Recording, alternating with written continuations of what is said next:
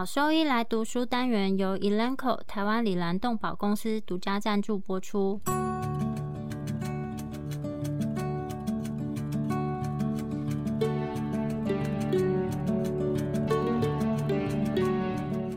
欢迎收听超级好兽医来读书，好读书，读书好，读好书，三日不读书，竞争一定输。眼睛太忙没时间念书，好兽医来读书，用说给你听。我是兽医师林哲宇 Steven。我是兽医师肖慧珍，在这边我们会挑选十个有趣的文章主题，用说的方式帮大家读书。每周一的中午十二点准时更新。兽医师来读书了。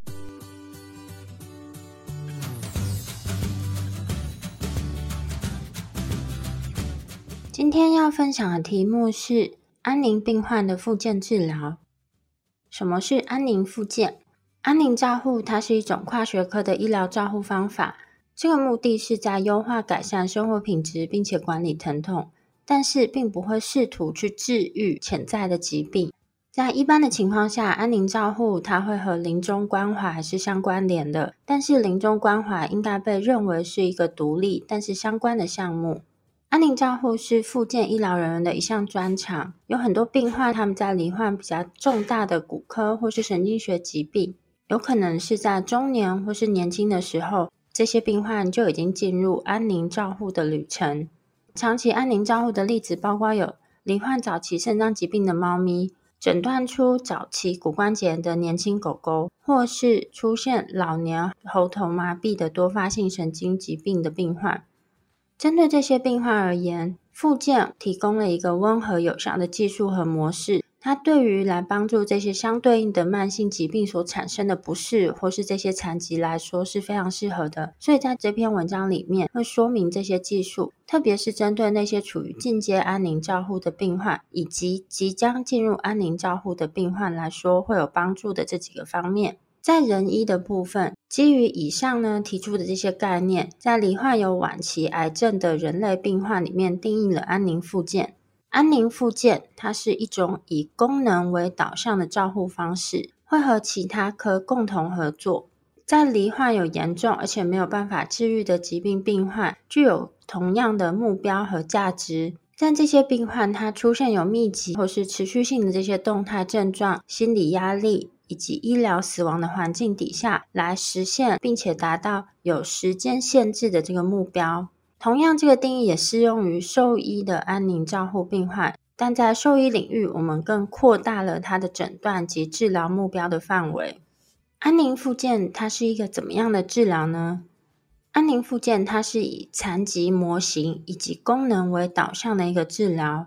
残疾模型它提供了一个处理医疗状况的方法，并且会考虑到每一个病患和他家庭的需求。这个残疾模型是评估一个罹患有残疾、受的伤害或是疾病的这个病患治疗的主干。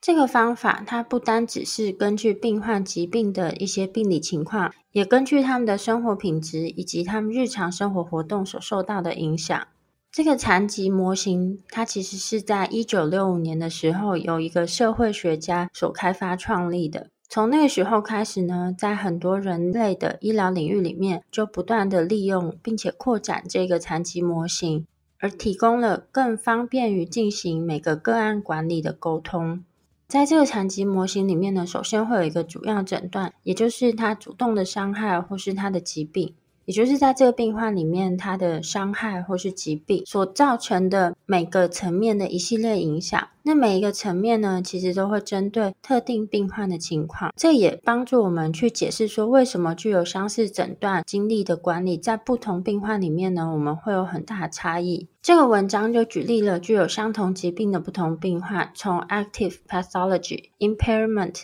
functional limitations、disabilities。从这四个受影响的方面，从细胞层面的伤害到系统性的疾病，整个病患以及甚至他们的家庭造成的影响。那如果说对这个举例有兴趣的，可以搜寻本篇文章进行更深入的阅读。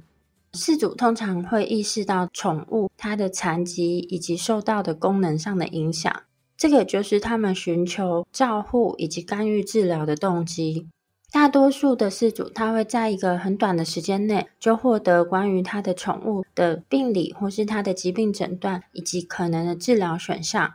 在得到这些资讯之后，他们必须要自行去做出后面的决策，包括是否希望进行更积极的治疗，或是进行安宁照护，或是临终关怀。但是实际上，饲主他本身可能对这个疾病了解并不是很多，但是他却看到了自己的宠物在罹患这个疾病的时候，它整体的功能或是它日常生活品质的变化或是下降。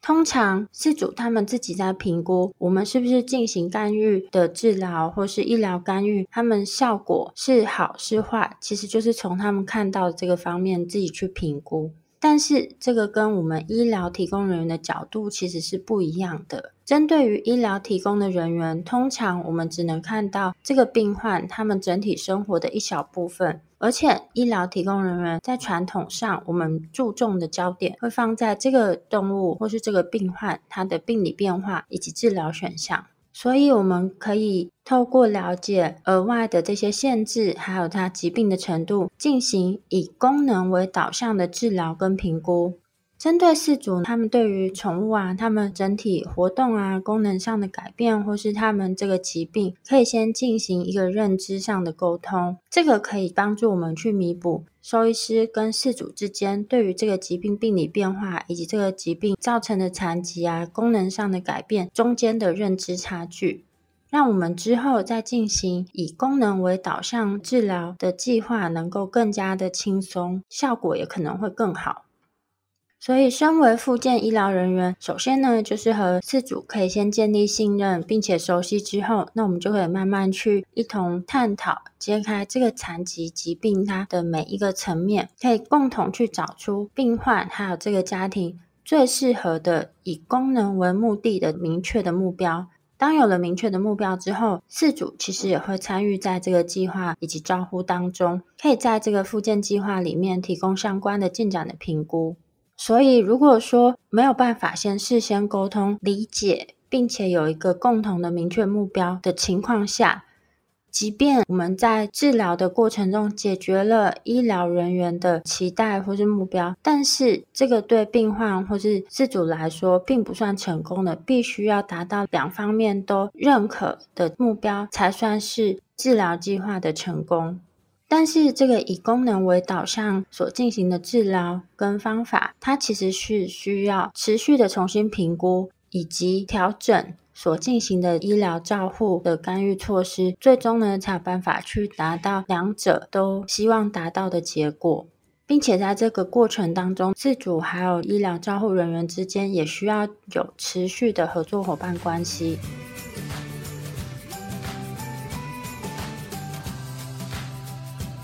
针对这个以功能为导向的治疗，目前有几个衡量标准可以用来追踪病患的进展。建议可以使用 Canine Geriatric Functional Score 这个分数，它透过一系列简短的测试来评估病患他力量、耐力、平衡以及空间感知的变化，让客观的结果转变成功能结果的评估。所以在我们使用这个以功能为目标的治疗计划的时候，会更加的适用于这个情况。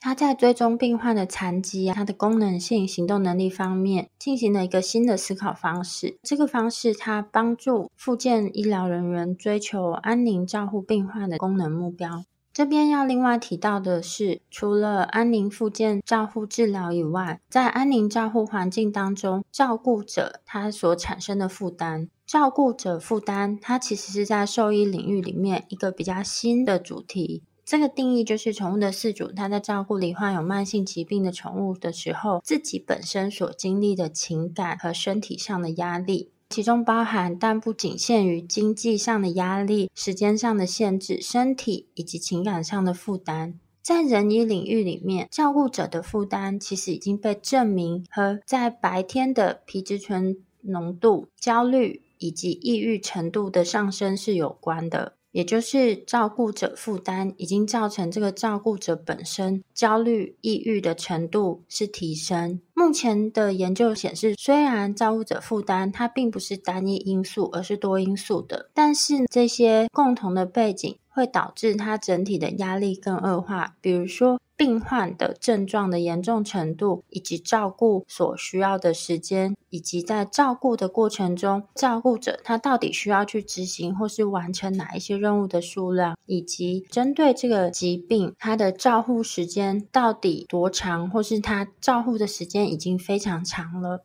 另外，也要提醒到的是，因为如果说这个事主本身有照顾者的负担，因为他自己产生的一些压力啊等等，他有可能会让兽医医疗团队带来过度的压力，包含他可能会有更多没有计费的医疗咨询，或是这个事主他在重复回诊的过程当中，心态上可能有更高程度的恐惧或是挫折感，这样子的压力也会让兽医的医疗人员觉得他们是不是在做没有效果或是徒劳无功的医疗照护建议。也会导致兽医医疗人员产生一些疲劳或是同情疲劳的情况。所以，目前值得庆幸的事情是，复健可以帮助彼此减少照顾者或是他的兽医医疗团队在照顾病患的时候产生的负担。当这些安宁照护的病患他经常接受复健治疗的时候呢，复健医疗人员他会提供给饲主帮助他们进行疼痛管理。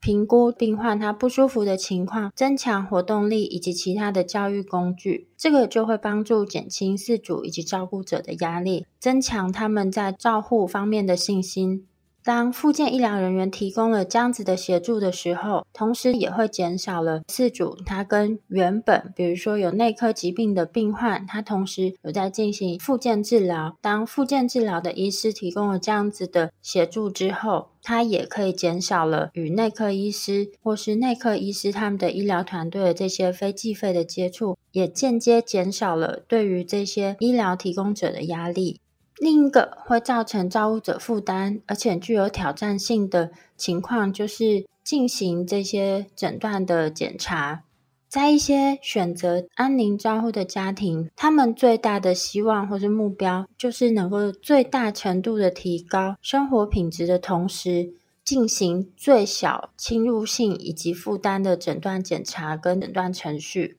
但是，希望能够了解的是，就是在某一些情况下，我们试着去理解，或是找出，或是确诊潜在疾病的病因是有帮助的。但是呢，我们不应该在寻找，或是我们不应该在确定诊断的这个过程里面就延迟了，或是忽略了开始为这些安宁照护的病患进行复健治疗。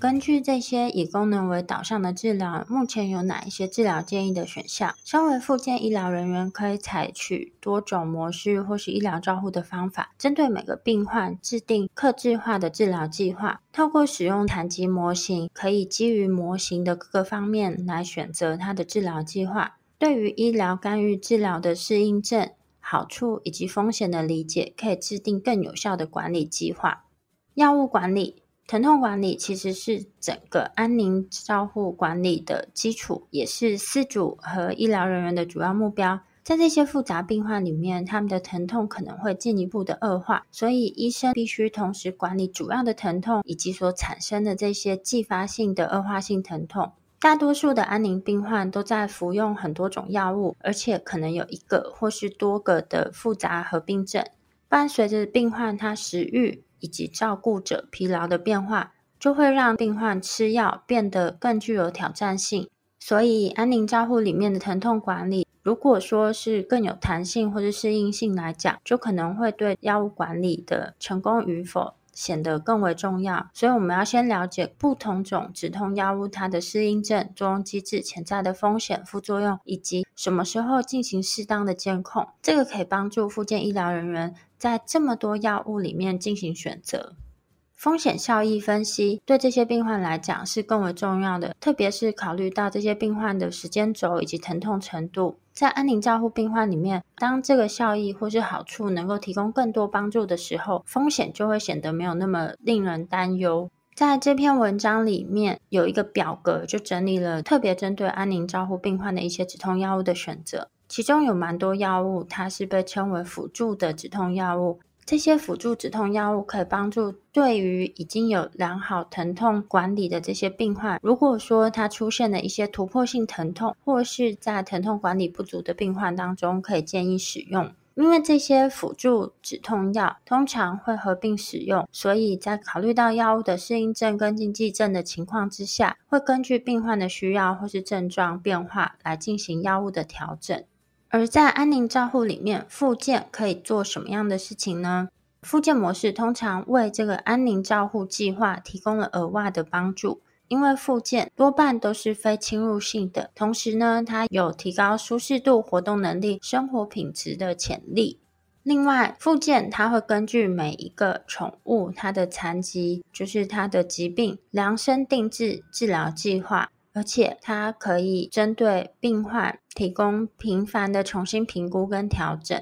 在安宁照护环境里面，经常使用的复健模式的优缺点啊，跟它详细的资料，可以参考本篇文章的表格。其中也有提到关于关节疼痛以及腰肩部疾病的病患进行关节注射，这个可以作为安宁治疗复健计划的额外治疗补充。先介绍一下脉冲电磁场疗法 （PEMF）。在过去的十年里面，脉冲电磁场疗法在兽医复健医学里面变得越来越受欢迎。这个脉冲电磁场疗法，它针对伤口愈合、骨愈合、神经恢复、肿胀、减少水肿以及疼痛管理呢，提供了一个非侵入性的治疗方式。家长或是饲主，他们可以去购买各种兽医专用或是人医在用的一些设备，包含有环形的装置、垫子、床铺，或是嵌入有 PEMF 装置的贴片，这些可以应用到他们的宠物上面。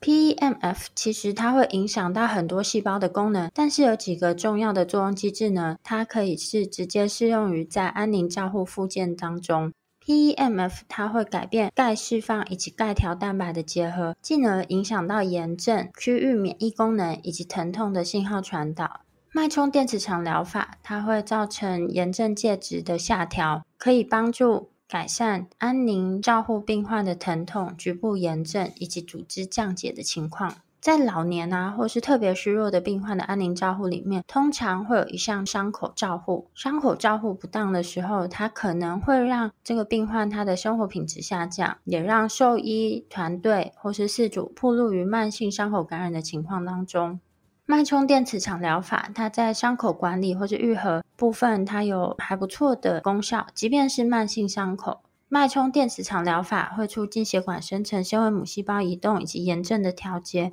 进而促进伤口收缩以及更快的愈合。脉冲电磁场疗法在骨关节以及神经损伤方面也有一些帮助。这两个是安宁照护环境里面最常见的合并症。骨头的周转以及成骨细胞活性软骨母细胞的健康，可以透过脉冲电磁场疗法得到积极正面的影响。在一些骨关节的病患以及四组的报告和对照组相比较来说，使用 PEMF 治疗的病患，他们的生活品质分数是上升，疼痛分数下降，步态分析是有进步。在神经损伤里面，使用脉冲电磁场疗法可以让小动物病患更快的改善康复，并且增强他们的疼痛控制管理。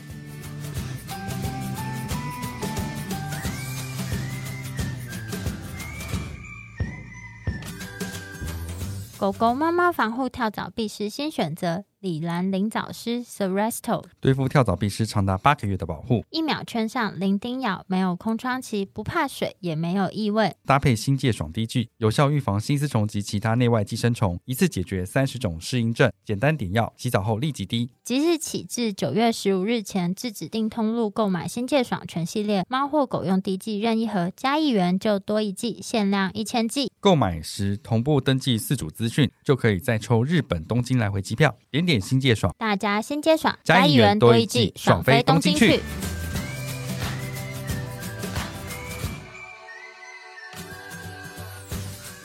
治疗性镭射和光疗法。治疗性镭射通常在临床上用于止痛、组织愈合和增强神经功能等。镭射疗法也经常用于治疗肿胀、水肿和局部炎症等适应症。因为它可以减缓炎症细胞激素的产生，改变炎症细胞进入受伤区域，除了镭射疗法，发光二极体 LED 的光生物调节疗法也在医学界越来越受欢迎和被了解。光生物调节疗法 （Photobiomodulation） 是现在各方对镭射和 LED 疗法的称呼，可以在改善安宁照护患者的舒适度和愈合效果的同时，帮助减少药物的使用。安宁照护患者通常有多种可以从光生物调节疗法中受益的适应症。因此，他们的治疗可能需要花费一定的时间。对于安宁照护患者而言，是可能值得考虑的家用设备。这对饲主来说很方便，也能够让他们参与宠物的护理。这对兽医团队和安宁照护患者的饲主来说，都是一个吸引人的选择。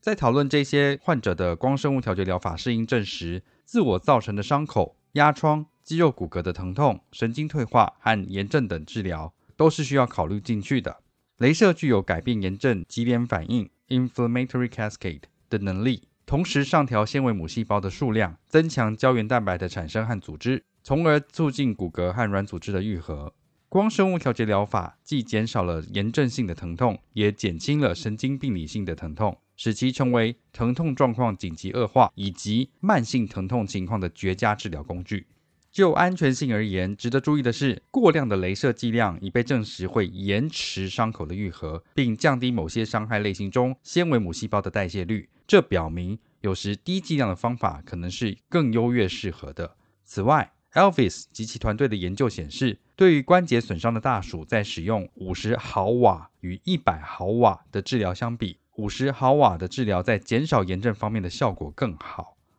另一个常常讨论的光疗安全话题是在已知或疑似存在的肿瘤的情形下使用，因为光生物调节疗法会增强细胞增殖的能力，在理论上可能会导致某些癌症类型的恶化。然而，最近发表的一篇文献中提及，超过二十七篇发表的人类文章显示，癌症患者几乎没有这类的安全问题，并对治疗与癌症相关的疾病方面是有好处的。不过，由于数据仍不清楚，临床兽医师在处理肿瘤患者的时候，还是需要谨慎使用镭射治疗。但在处理末期安宁病患照护时，光生物调节疗法对于某些患者而言，好处可能是比潜在的风险更高的。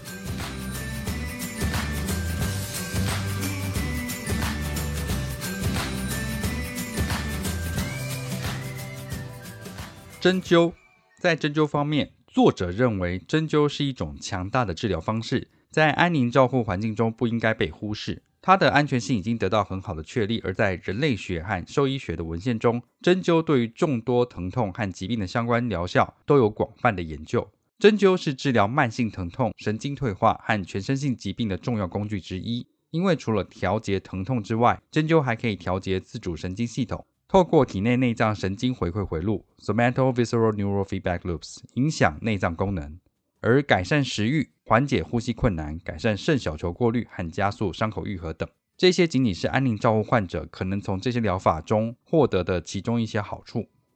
了解针灸医学学理的情况下，临床医师会针对富含神经、神经末梢、血管、筋膜和淋巴组织的针灸穴位 （Acupuncture Points） 进行治疗。使他们成为理想的治疗目标。针灸针对底层结构的作用，透过针对周围结缔组织与针的紧密耦合来实现，而对针的操作产生直接的机械性讯号，引发一系列的细胞级联反应，从而产生局部、区域和全身效应。纤维母细胞活化、肥大细胞脱颗粒和和 A1 腺苷受体 A1 adenosine receptor 的局部活化。引发了许多针灸局部和区域效应，而这些效应进而刺激 TRPV receptors 与疼痛信号相关的选择性钙受体、大麻素受体 cannabinoid receptor。从这些局部效应中产生了一系列对脊髓后角和大脑内感知经验的变化，最终经由对疼痛信号的自发性下调，脊髓术中的疼痛和知觉减少，从而使接受治疗的患者更加舒适。针对老年和患有疾病的患者而言，针灸应该是一种温和而放松的体验，使患者和医护人员都能享受其中。这几乎是每一个安宁照护治疗的计划的完美补充。此外，针灸还对于复杂性疼痛的患者的药物减量提供了有力的帮助。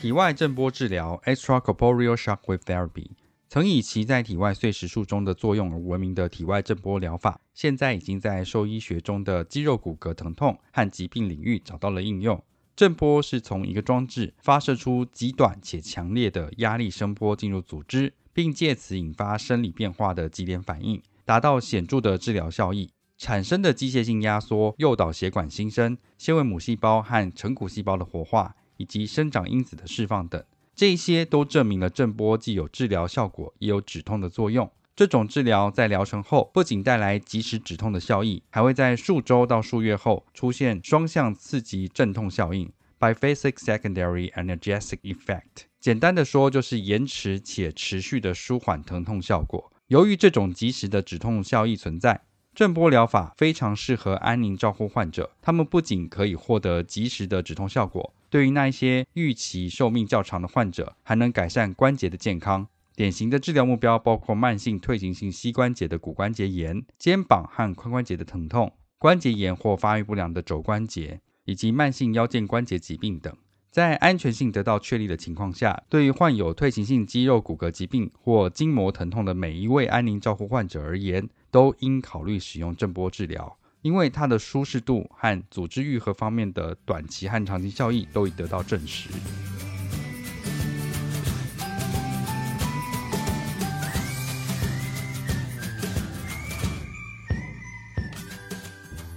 治疗性运动 （therapeutic exercises）。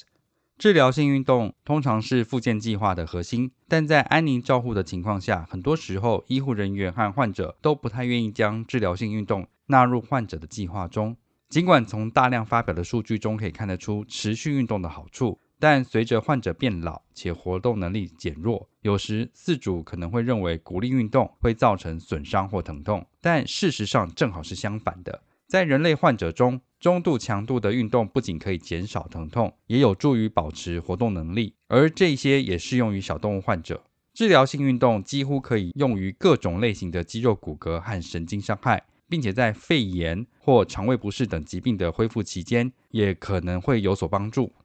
安宁照护中的治疗性运动结合了老年人类方法的适应和个别患者的修改。以及以实现每位患者都能够愉快且有成效的运动。透过诱导自愿的主动的负重和运动，治疗性运动将有助于最大程度的提升安宁照护患者的福祉和舒适度。透过奖励激励患者自愿参与治疗性运动，可以改善这些成果，并提升饲主和宠物的体验。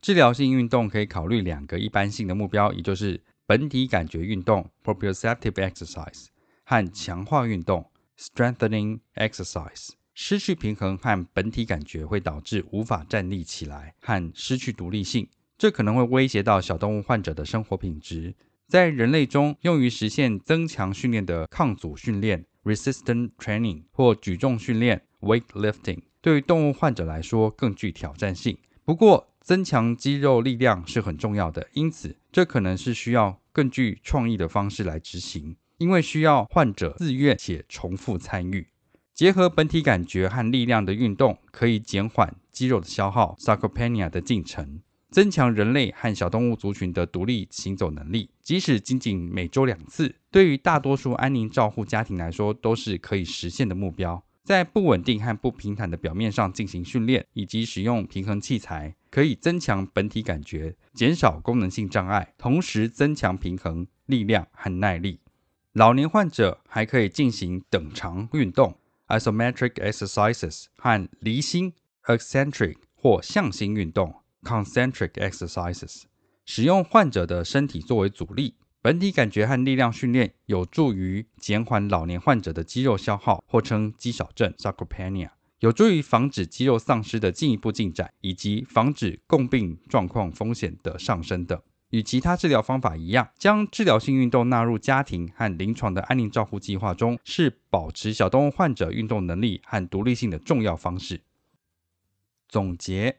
安宁复健是一个极其有意义的领域，其中以患者为中心的照护，可以引导复健专业人员和饲主的共同合作，为末期或进展性疾病患者制定针对功能的目标。尽管这些患者的疾病仍在进展，但透过适当的疼痛管理，持续关注关节健康以及专注于主要的功能障碍等，所能获得的回报是巨大的。药物治疗与复健方法的结合，使兽医专业人员处于一个独特的位置，能够真正提升小动物患者以及他们家庭成员整体的生活品质。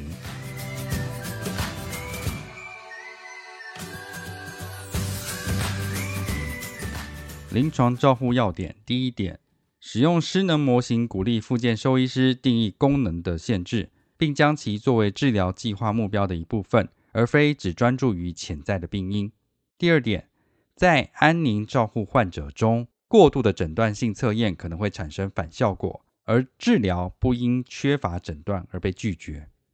第三点，适当的疼痛管理需要评估安宁照护患者的风险和效益比，其目标和结果需要积极主动的开立处方药物，以实现患者、饲主和临床兽医师的满意结果。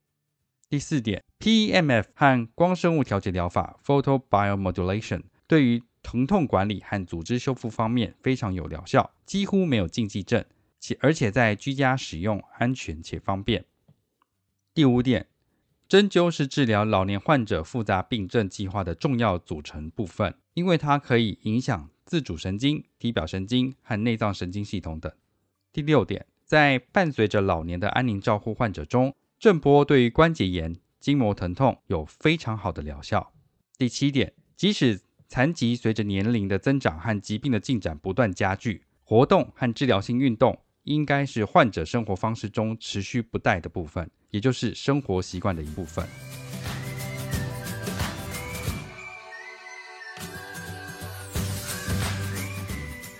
重点整理：第一点。安宁复健治疗可以减轻照护者的负担，并提升复健专业人员的满意度。第二点，应用失能模型可以帮助确定安宁照护患者的治疗目标，并指导干预方法的选择。第三点，功能性治疗利用所有可用的药物介入和复健方法，以实现患者和家庭的理想目标。第四点，针对安宁照护患者而言，治疗不应该因为缺乏诊断而被拒绝。应该根据对个别患者的风险和效益进行仔细权衡之后再做选择。